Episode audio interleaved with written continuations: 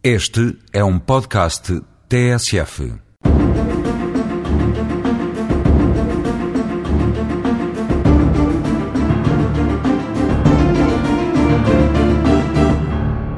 Fala-se muito de justiça desportiva e, na última semana, as decisões da Comissão Disciplinar da Liga Portuguesa de Futebol Profissional trouxeram para a ribalta este tema.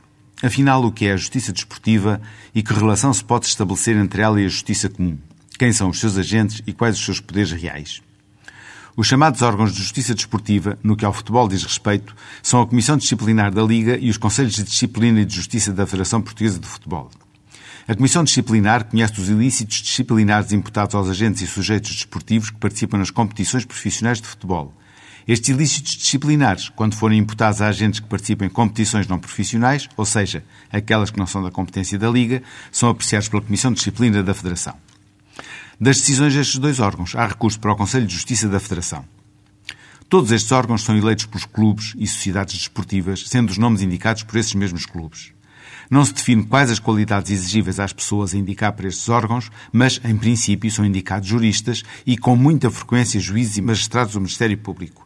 Destaco desde já este facto, que é revelador da necessidade de tentar dar credibilidade a estes órgãos mediante a nomeação de pessoas que, na sua atividade profissional, dão garantias de isenção.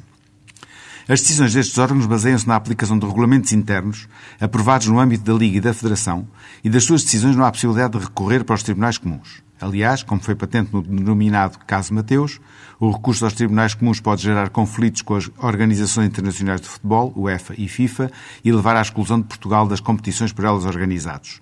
Campeonatos do Mundo e da Europa, Liga dos Campeões, Taça UEFA. A forma de nomeação dos membros destes diversos órgãos de justiça desportiva, indicados pelos clubes cujos agentes vão ser objeto da sua atividade, o facto de aplicarem regulamentos internos elaborados pelos mesmos clubes aos seus representantes e a impossibilidade de entregar aos tribunais comuns a reapreciação das suas decisões deixa dúvidas sobre a sua independência e não permite que se lhes atribua a qualificação de tribunais ou órgãos de justiça. Não há garantias de isenção e independência destes órgãos. E à mulher de César não basta ser, tem de parecer. Por fim, as suas deliberações são acatadas porque os agentes visados aceitam esta disciplina, pois estes órgãos não têm poder para impor as suas decisões, como acontece com as decisões dos tribunais.